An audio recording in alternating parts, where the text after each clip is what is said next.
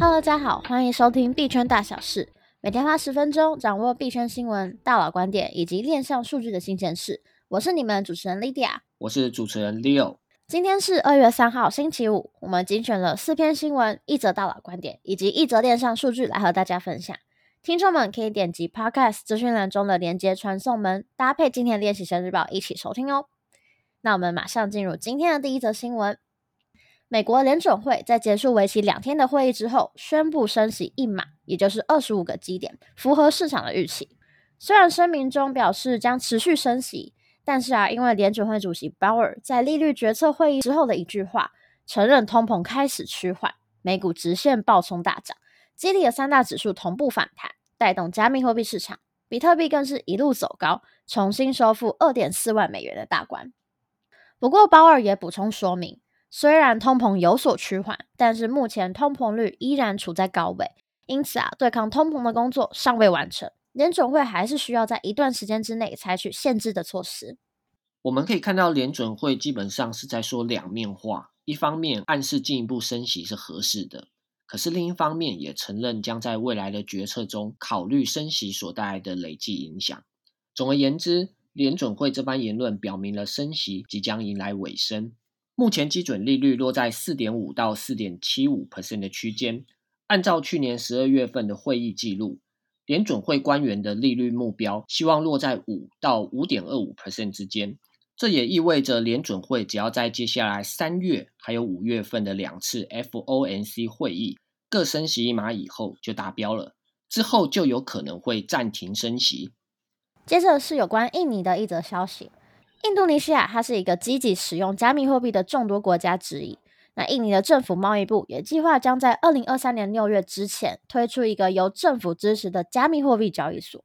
目前政府正在审核哪一家公司符合所有的条件，能够成为加密货币交易所的一部分。至今为止，在印尼期货交易所监管委员会注册的二十五家交易商中，有五家活跃的加密资产实体交易商。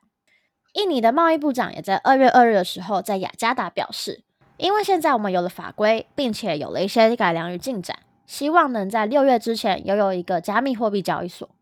因为印尼的民众对于加密货币的兴趣不断在增加，但同时政府又想保护消费者，所以打算推出一个国家级的加密货币交易所。根据之前彭博社的一份数据统计。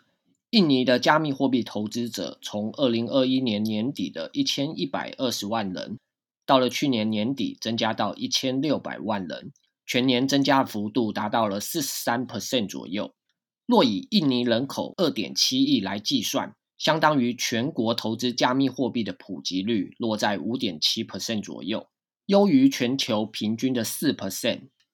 再来，是有关 FTX 的报道。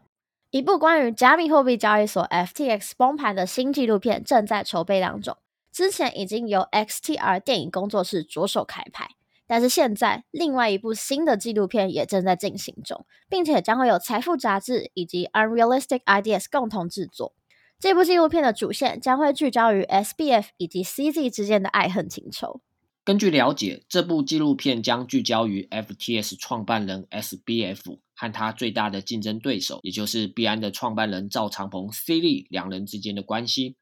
值得注意的是，片商已经取得了 C 利本人以及各家交易所高阶主管的同意，一起来协助这次的拍摄。对此，财富杂志的主编 Alison Shontelle 表示，SBF 和 C 利之间的动荡关系，在一定程度上可以在文章还有推特上得到体现。但这部权威的纪录片让人们三百六十度全方位地了解整个 FTS 的传奇。这边也帮大家补充一下，FTS 事件除了被拍成纪录片以外，也有人打算把它写成书，也有人想把它拍成电影。去年底的消息，以魔球大卖空作品闻名的作家 Michael Lewis 的下一本书，就是在写 SBF 的故事。而苹果公司 Apple 也已经取得了把这本书翻拍为电影的版权哦。最后，我们要来看到的新闻是，加密货币钱包 MetaMask 官方发布推文，公告宣布新功能上线。使用 MetaMask 浏览器插件的用户，在创建新的钱包的时候，可以透过点击设置高级隐私的按钮来更改 RPC 的供应商。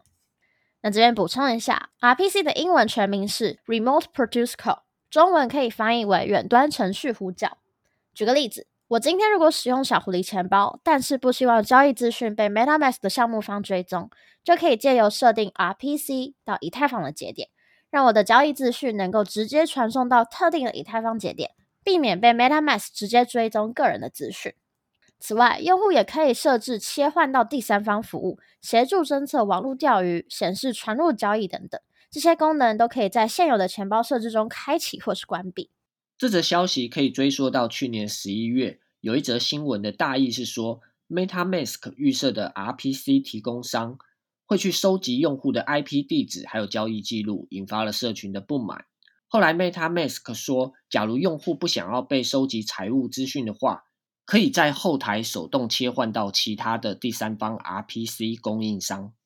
于是今天这则更新公告，让这个选择在一开始注册钱包的时候就会得到一个提醒。创建钱包的时候就可以去马上指定你的 RPC 供应商，而不用等到钱包都安装好了才去后台一层一层的翻找选单去调整 RPC 提供商的预设值，算是比较体贴使用者的优化设计。那么今天的币圈大佬观点要来看到的是，股神巴菲特的左右手，也就是伯克夏投资机构的副董事长 Charlie Munger，最近就在《华尔街日报》的一篇专栏文章中主张，美国政府应该要效仿中国，下令全面禁止加密货币。那么他就认为说，加密货币它不是货币，也不是商品，更不是证券，更像是一个庄家稳赢的赌博合约哦。美国应该要制定相关的政策来规范。那它其实就是暗喻，加密货币市场就像是一个赌场，那些庄家就是资本，不断的借由庄家优势来收割韭菜。那 Charlie Munger 也更进一步的表示说，中国现在已经完全禁止加密货币了，明显的他们才是明辨是非的人。美国政府应该要做的事情非常明显。这也不是第一次，相信也不是最后一次。巴菲特和 Charlie Munger 这两位投资大师对于加密货币市场的批评。不过，他们的投资组合似乎摆脱不了与比特币的关系哦。因为巴菲特去年投资了一间名为 New Bank 的巴西银行，这间银行就有提供加密货币交易的服务，甚至他们还推出了比特币的 ETF，已经上市了。节目的最后要为大家带来的是链上数据分析。根据 The Block 的数据显示，随着以太币不断的销毁，以太坊的总供应量创下了 Merge 合并之后的新低点。大约是一点二亿枚以太币，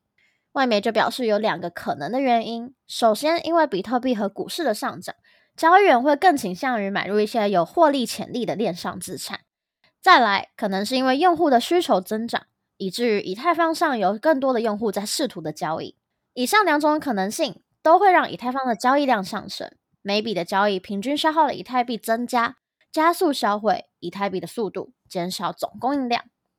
以太币的流通供应量是许多分析师还有交易员在分析以太币价格时所非常关注的一个重要参考指标。理由是市场上流通的代币越少，对以太币的价格是越有利的。OK，那我们今天的币圈大小事节目就到这边啦。除了以上提过的新闻，今天的练习生日报还有提到了印度政府引入新的加密税收法则，最严重的话可以判处七年的有期徒刑。台湾 Staker 加密货币平台停止了平台的全部业务，称法令遵循作业完善后再重新上线。大家可以点击资讯栏的练习生圈里的网站链接，观看其他精彩新闻、观点还有数据。如果对节目有任何想法，都欢迎在 Apple Podcast 评论区留言，也别忘了给我们五星好评，或是进入资讯栏的练习生 Discord 还有 Line 社群，和大家一起即时互动哦。我是主持人 Leo，我是 Lydia，我们明天见，拜拜，拜拜。